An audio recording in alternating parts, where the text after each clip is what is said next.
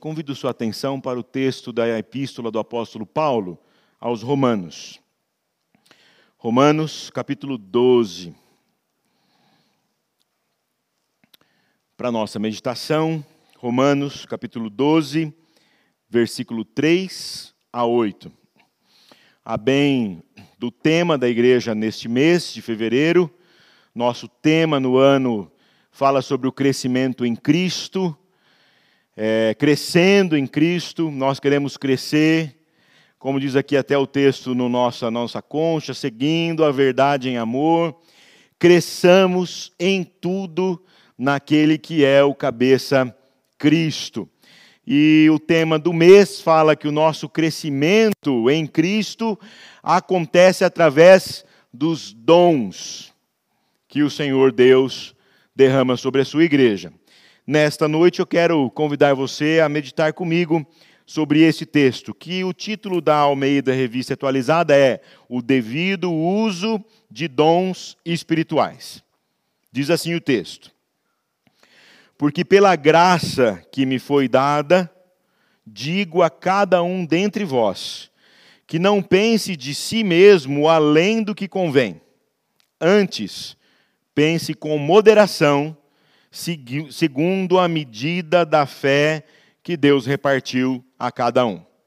Porque assim como num só corpo temos muitos membros, mas nem todos os membros têm a mesma função, assim também nós, conquanto muitos, somos um só corpo em Cristo e membros uns dos outros, tendo, porém, diferentes dons segundo a graça que nos foi dada. Se profecia, segundo a proporção da fé se ministério, dediquemo-nos ao ministério. Ou o que ensina, esmere-se no fazê-lo. Ou o que exorta, faça-o com dedicação. O que contribui com liberalidade. O que preside com diligência. Quem exerce misericórdia com alegria. Senhor nosso Deus, a tua palavra está aberta, está aqui diante de nós. Rogamos a Deus que o Senhor nos conduza, nos abençoe, nos edifique para a glória do teu nome, no nome santo e precioso de Jesus, teu filho, nosso Senhor. Amém. Amém. Então vejam que os cânticos de hoje não foram escolhidos por acaso. Começamos ali dizendo que nós somos um corpo, um corpo chamado por Cristo Jesus para Independente das nossas diferenças, que são muitas, vamos falar sobre isso também, somos chamados para viver como um só povo, um corpo, como um só coração, uma só alma, e vivendo desta forma, então, em Cristo Jesus, que é o cabeça, nós somos chamados para viver numa ordem maravilhosa. Nós cantamos e vemos textos assim, e temos que nos desafiar, meus irmãos e minhas irmãs, a todo momento, porque o Senhor Deus não daria para a gente um, é, uh, um desafio que não fosse difícil de ser realizado, porque Ele é Deus. Cantamos também que agora nós fazemos parte então deste corpo que abençoa e que entende que na diversidade é que estão é que está a grande força deste corpo em Cristo Jesus. Pela manhã, o reverendo Ailton, de forma magistral, falou-nos daquele texto da missão da igreja e de palavras e de pensamentos que não podem deixar-nos na nossa caminhada no cumprimento da missão. Falou-nos de determinação, falou-nos da tolerância permeando a missão, falou-nos do objetivo da missão da igreja somos nós chamados a cumprir a missão a qual o Senhor Jesus colocou para que cumpríssemos. Irmãos e irmãs, para cumprir esta missão, o Senhor Deus, na pessoa do Espírito Santo, derrama sobre aqueles que são seus de seus dons. Todos aqueles que são chamados para uma nova vida em Cristo têm da parte de Deus, uma porta aberta, os céus abertos e as bênçãos de Deus chamadas dons. Esses dons são derramados sobre a igreja para que eu e você cumpramos a missão para a qual o Senhor Jesus nos comissionou. Vejam, nós somos chamados para estar na igreja, para fazer parte do corpo, para participar do culto, para estarmos aqui com um objetivo: cumprir a nossa missão. É claro que eu venho ao culto e quero ouvir uma mensagem que me abençoe, me auxilie na semana, me faça melhor, me torne, me deixe para frente, positiva. Claro, é bom, mas isso é uma parte de tudo aquilo que o Senhor Deus, para o que o Senhor Deus me chamou. Ele me chamou para o cumprimento da missão a qual ele está nos dando. Vejam, falando sobre isso, o capítulo, o texto que nós lemos, capítulo 12, de 3 a 8, está no contexto de um dos textos, talvez, que nós temos decorados, né? Romanos 12, 1 e 2. É, você, como diz o reverendo Ailton, com três meses de vida cristã, já deve ter decorado Romanos 12, 1 e 2. Brincadeira, é muita coisa. Mas a gente tem esse texto aqui na cabeça, né? Rogo-vos, pois, irmãos, pelas misericórdias de Deus, que apresenteis o vosso corpo por sacrifício vivo, santo, agradável a Deus, que é o vosso culto racional, e não vos conformeis com esse século, mas transformai-vos pela renovação da vossa mente, para que experimenteis qual seja a boa, perfeita e agradável vontade de Deus. Olha, o título dessa passagenzinha em cima aí é A Nova Vida. Então, o apóstolo Paulo está nos falando que há uma nova vida que nós agora estamos então desfrutando e vivendo, e esta nova vida, este culto racional, esta vida que desfruta da vontade de Deus, que é boa, perfeita e agradável, é comissionada a colocar agora os seus dons a serviço do reino. Percebem o andar da carruagem? Significa o seguinte: eu estou em Cristo. Cristo Jesus é o meu Senhor e Salvador. Há uma nova vida sendo proposta para mim. Nesta nova vida, eu sou chamado e sou chamada para cumprir a missão de falar do amor de Deus em Cristo Jesus, de proclamar que Cristo Jesus é Senhor e Salvador das mais diversas formas. Tem só um jeito de falar de Jesus Cristo como Senhor e Salvador? Tem muitas, porque o nosso Deus é criativo. E como um Deus criativo que é, ele derrama sobre a igreja diversos dons. Diversos dons. E mais, usa ainda os nossos talentos naturais a favor desta proclamação. Então você tem, além da possibilidade dos dons, você tem da parte de Deus a oportunidade de colocar também os seus talentos a serviço do reino. E aí, então, ao meu ver, esse número aumenta sobremaneira. Se há um grupo de dons pequenos até na Escritura, quando nós dizemos que nós somos chamados para colocar os nossos talentos a serviço do reino, aí esse rol aumenta demais. Porque alguns dizem, não, você tem o dom de falar.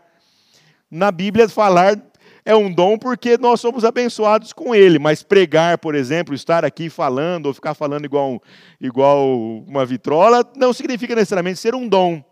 Pode ser uma facilidade, um talento. Ah, dona Vilma faz flores lindíssimas, seus vasos são maravilhosos. Ela tem o dom de fazer vasos de flor. Não, ela tem um talento. E ela coloca então esse talento a serviço do reino.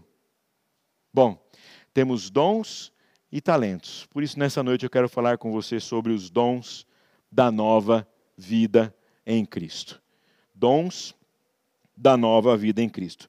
Primeiramente, os dons da nova vida em Cristo nos possibilitam uma percepção realista de nós mesmos.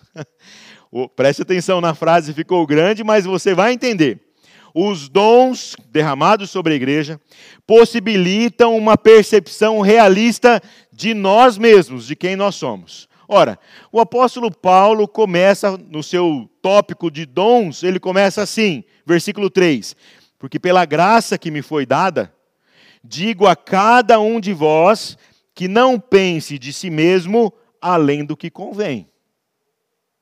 Antes, pense com moderação, segundo a medida da fé que Deus repartiu a cada um.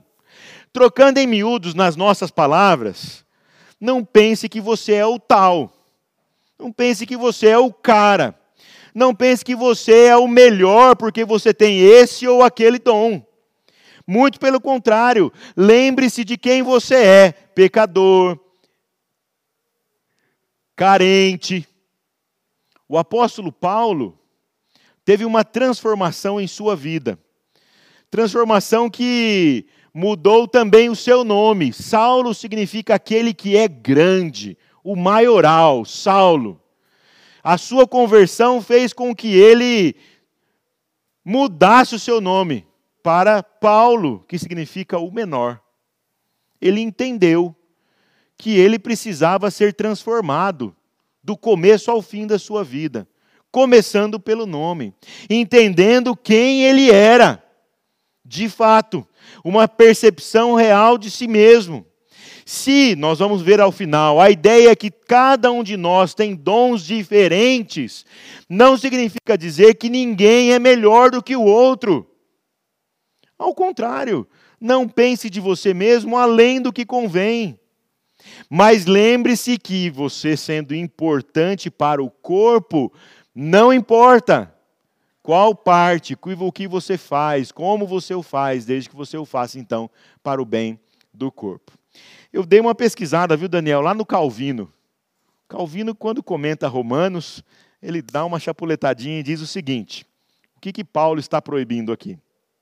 ele proíbe que alguém tome para si mais do que a sua capacidade e vocação suportem. Fazer mais do que, do que precisa ser feito. Ao mesmo tempo, nos admoesta a cremos e a meditarmos somente sobre aquelas questões que nos farão mais humildes e ponderados. Então a ideia é: quanto mais eu busco em Deus os dons da graça, mais eu entendo que eu sou pequeno. E que eu não sou nada sem o outro. Percebam e guardem a frase que vem depois da vírgula. Eu não sou nada sem o outro. Quando eu fui pastor lá em Capivari, portanto, início dos anos 2000, nós levamos lá o grupo de apoio Amor Exigente para lá, imitando aqui a igreja americana. E no grupo de Amor Exigente, nós temos pessoas de várias, é, de vários tons religiosos, e, e é muito comum a gente ouvir frases e mensagens diferentes do que a gente está acostumado no nosso hall, aqui no nosso no nosso cantinho. Então a pessoa chegou e falou para mim, Pastor Jabes, você precisa entender que nós somos anjos. É, falei, opa, beleza, anjão. Mas nós somos anjos de uma asa só. Anjos de uma asa só. É, como que é isso? Nós só conseguimos alçar voo quando nós estamos abraçados com o nosso irmão que tem também lá a sua asa e que vai fazer a gente então alçar voos. Nós precisamos uns dos outros e precisamos entender que eu não sou melhor, pior do que ninguém. Eu sou apenas aquele que o Senhor Jesus me chamou para estar onde eu estou hoje. É aqui que você deveria estar. O Karl Barth também fala um pouco sobre esse texto. Ele diz assim: se obedecermos à exortação pode acontecer que a névoa da presunção, da autojustificação e da vontade de que os homens se cercam e com que a humanidade os cerca seja desfeita. Que o circo onde competimos uns com os outros para galgar o trapézio mais alto subitamente se feche que a parábola do pensamento, da vontade e da ação dos homens finalmente fale e que nesta criatura, na total humanidade de seu ser, Deus seja glorificado. Nós somos chamados para glorificar o Senhor Deus através da nossa vida e da nossa união com o nosso próximo. Eu gostei da frasezinha aqui, o circo onde competimos uns com os outros para galgar o trapézio mais alto. Igreja não é lugar de competição, é lugar de cooperação, é lugar de juntos entendermos quem nós somos. Os dons da nova vida em Cristo, primeiramente, possibilitam uma percepção realista de nós mesmos. Em segundo lugar, os dons da nova vida em Cristo são o caminho da unidade na diversidade. Bom, aqui é o tema geral do nosso culto hoje das mensagens. Os dons da nova vida em Cristo são o caminho da unidade na diversidade. Nossos irmãos, nosso Deus é um Deus multiforme, sua graça é multiforme. É um Deus criativo. Ele não faz as mesmas coisas sempre, ele faz coisas novas a todo momento. E sendo um Deus criativo, colorido, multicor, ele usa da sua criatividade, ele usa deste ser maravilhoso e coloca em nós tal diversidade. Ninguém aqui é igual ao outro. Ninguém. Você é um ser totalmente diferente. Pode ser que você tenha alguém parecido com você. Nem gêmeos, por mais idênticos que sejam, são iguais. Eu tenho irmãos trigêmeos, a mesma barriga, como eu brinco com a minha mãe, na mesma buchada. Os três completamente diferentes, não só em fisionomia, mas em características, qualidades, defeitos. Cada um de nós somos seres especiais e diversos. Por isso, irmãos, o texto nos diz, do versículo 4 ao versículo 5, que o Senhor Deus, então, depois que nós reconhecemos quem nós somos, ele diz assim: porque assim como num só corpo, e aí Paulo usa de novo o exemplo do corpo, né? Do corpo humano. Assim como num só corpo temos muitos membros, mas nem todos os membros têm a mesma função, assim também nós, conquanto muitos, somos um só corpo em Cristo e membros uns dos outros. Então é na diversidade de dons, é na nossa diversidade de ser humano que está exatamente a grande força unificadora em Cristo Jesus. Somos diversos, temos objetivos iguais, mas Deus usa a cada um de nós do jeito que nós somos, do seu jeito. Tem gente que fala mais, tem gente que fala menos, tem gente que age mais, tem gente que age menos, tem gente que é boa de iniciativa, mas não é bom de acabativa. Já tem gente que é ótimo para iniciar coisas, que é ótimo para terminar coisas, mas não sabe como começar. Tem gente tantas e tantas possibilidades e todas essas possibilidades estão aqui hoje agora. E é então a você, do seu jeito, do jeito que Deus te chama, com as qualidades que você tem, com as suas características, Ele te chama para fazer parte do corpo de Cristo. E sendo do corpo, você é chamado para viver para o corpo. É por isso que nós sempre choramos com os que choram. Quando eles sentem dor, nós sentimos porque todo o corpo sofre. Quando alguém falta, nós sentimos quando aquela pessoa falta porque ela faz parte do corpo de Cristo. Quando alguém, agora trazendo para o nosso arraial, que é dessa igreja, vai embora, nós sentimos e sentimos muito. Eu estou aqui na igreja americana desde 1997. Vim aqui como seminarista, Fiquei três anos como seminarista, um ano licenciado aqui, sendo lá do presbitério de Votuporanga. Depois fiquei seis anos fora da igreja, sendo pastor ali em Capivari, e voltei em 2007, janeiro de 2007. Nesse tempo, cada um que nós vimos, adolescentes, jovens, homens e mulheres, famílias, indo embora da igreja, cada um é uma marca no nosso coração. às vezes a gente não expõe isso aqui, ou não fala. Algumas pessoas acham que a gente, que essas pessoas saíram sem ouvir isso. Quero dizer para você que elas ouviram sim. É por isso que essa igreja sempre tem que estar com as portas abertas para aqueles que vão. Porque um dia elas podem voltar e sabedoras de que elas fazem parte da nossa história. Não é fácil. A gente fala, né, nós estamos em pandemia, tá 60% ou 40%, né, Fal? A gente não sabe qual a taxa de ocupação mais.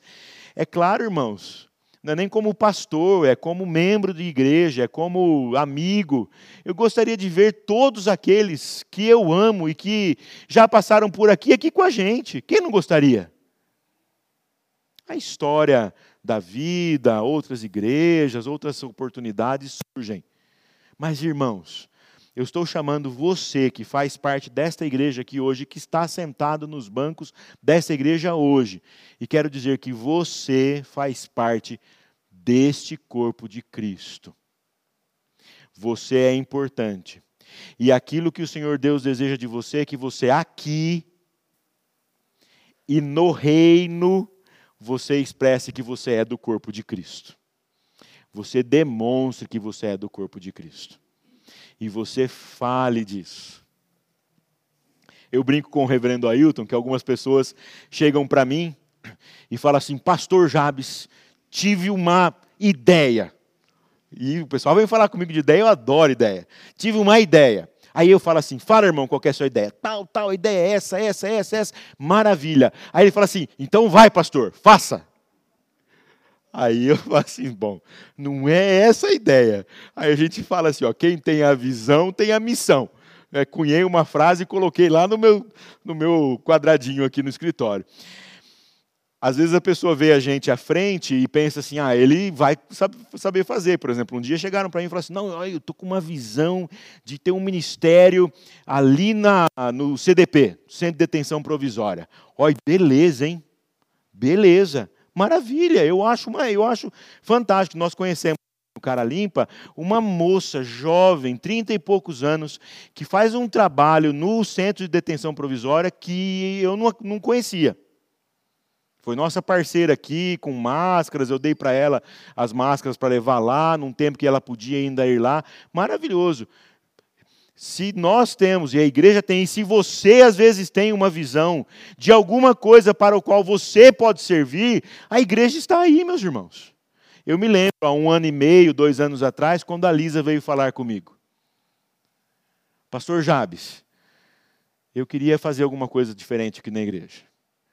E ela contou de um dia que ela foi levar comida para uma moça, uma mulher que estava na rua, e a moça olhou para ela e falou assim: Como eu vou comer se eu estou tão suja, se sentindo suja, e de fato suja. E às vezes a gente esquece disso, de um negócio que parece que é tão simples. E aí surgiu aqui nesse escritório o projeto chamado de Cara Limpa. Algo que surgiu no coração da Lisa e que se espalhou para o coração de outras pessoas. Hoje, viu, Lisa e Lu? Durante o nosso abrigamento aqui, eu levei para Leme um rapaz chamado Robinson. Ele estava fora de casa fazia meses e ele não queria nem ligar para a mulher dele porque ele achava que a mulher dele não ia atendê-lo. Contei essa história desse rapaz já aqui. E eu falei: "Não, vamos ligar. Como que é? Eu tenho uma mulher e quatro filhos. Um era de colo.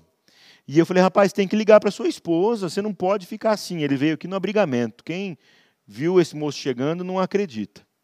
Não, vamos ligar. Pastor, eu não vou ligar, liga você. tá bom, liguei. Sueli, eu sou o pastor Jabes eu estou aqui com o Robinson. E ele quer voltar para casa. Você recebe ele aí? Essa mulher começou a chorar. E ela me contou que o pequenininho falava assim: Mamãe, quero o papai de volta para casa. Tá de, tá de papai. Tá de papai. E aí eu levei o Robinson lá. Hoje, ela me mandou uma foto o tempo já passou, de ela segurando um netinho, filho da filha mais velha dela. E me contou que a família está toda junta e que estão todos na igreja. É um. É um. Mas é muito difícil. A droga, a droga adicção, a bebida é muito complicada. Irmão, onde é que você pode servir. Estou gastando tempo com isso aqui para você começar a pensar, tá bom? Se estiver muito cansativo, levanta a mão e fala, pastor Jabes, pode continuar, mas eu estou saindo. Brincadeira, não faz isso não. É, onde você pode servir. Trabalho com crianças, com adolescentes, com jovens. Essa semana me ligaram, tem, tem professores de violão aí na igreja? Eu queria que meu filho fizesse aula de violão. Tem tanta gente tocando violão aqui, vamos pensar em alguma coisa. A igreja é abençoada por Deus com dons. E nós temos o caminho da unidade na diversidade. E finalizando, e agora eu vou ser um pouco mais rápido no ponto final, acho os dons da nova vida em Cristo possibilitam uma percepção realista de nós mesmos. Dois, são o caminho da unidade na diversidade. E em terceiro e último lugar, os dons são expressão da excelência naquilo para o que somos chamados para realizar. São expressões da excelência naquilo que realizamos. Eu hoje aqui não vou me dedicar na explicação dos dons que aparecem aqui nessa lista do apóstolo Paulo. Mas eu vou reler os versículos 6 a 8 e quero que você preste atenção nas expressões de excelência, nas expressões de aquilo que você for fazer, faça da melhor forma possível, faça entregando-se a isso. Veja, tendo, porém, diferentes dons segundo a graça que nos foi dada. Então, Paulo reforça que é pela graça que recebemos os dons. Se profecia, segundo a proporção da fé. Se ministério, dediquemo-nos ao ministério. O que ensina, esmere-se no fazê-lo. O que exorta com dedicação. O que contribui com liberalidade Contribuir também é dom, olha só, né? O que preside com diligência, quem exerce misericórdia com alegria. Perceba as características de cada um dos dons. Os dons vêm ali com uma qualidade ao lado, né? Você vai fazer isso, faça isso, vai ensinar, dedique-se. Você vai presidir, faça com diligência. Você vai exercer misericórdia, não faça isso com dor no coração, faça com alegria. Você vai se dedicar a um ministério, dedique-se a esse ministério. Ora, irmãos, nós estamos fazendo para o Senhor de toda a terra. E se estamos fazendo algo para o Senhor de toda a terra, nós não podemos fazer de qualquer jeito. Ora, se nós fazemos para a glória de Deus, já pensou nisso? O que eu estou fazendo? Eu estou fazendo para a glória de Deus. E se é para a glória de Deus, tem que fazer bem feito. O Enerson perdeu a, perdeu a oportunidade de me deixar quietinho e me chamou para tocar violão. Fazia tempo que eu não tocava. Eu estou com as pontas dos dedos, viu, Vinícius? Latejando. Tem bolha, porque fazia antigamente tinha calo, agora não tem mais.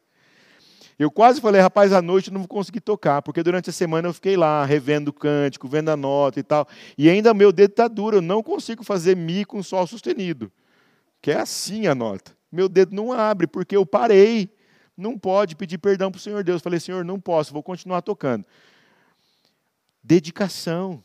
Você tem que fazer com dedicação. Não tenha vergonha de se dedicar. Não tenha. Porque se você está fazendo algo e está fazendo para o Senhor, você é chamado para expressar excelência naquilo que você está realizando. Aliás, meu querido, eu quero aqui abrir um leque. No seu trabalho, onde você está, eu e você, somos chamados para ser marca de excelência no trabalho. Nós somos onde você estiver, o que você estiver fazendo. Você pode fazer a coisa mais simples. Aqui no Cara Limpa tem uma irmã que gosta de varrer o chão depois que todo mundo vai embora. E ela gosta de uma vassoura que tem aqui que é desse tamanho. Ela fala, pastor, cadê aquela sua vassoura? Ela fala, eu vou lá buscar. Ela varre e ela fala assim: eu gosto de fazer isso. E ó, Faz bem feito. O seu Luiz está até assim, acho que eu vou perder o emprego. Não vai, não. Veja, faça com alegria e com excelência, porque você está fazendo para o Senhor de toda a glória. Então vai tocar violino, meu querido. Estou com saudade daquele violino aqui, hein? Ó, dedique-se. Vai participar de reuniões? Dedique-se. Vai participar de uma atividade da igreja? Se você for chamado para fazê-lo, faça-o com dedicação. Você não está fazendo para o pastor, não está fazendo para a pessoa que está do seu lado, está fazendo para o Senhor de toda a glória. Os dons são exatamente expressões da excelência naquilo que realizamos. Que Deus assim nos abençoe, nos edifique, nos exorte e nos use para a glória do seu nome. Amém?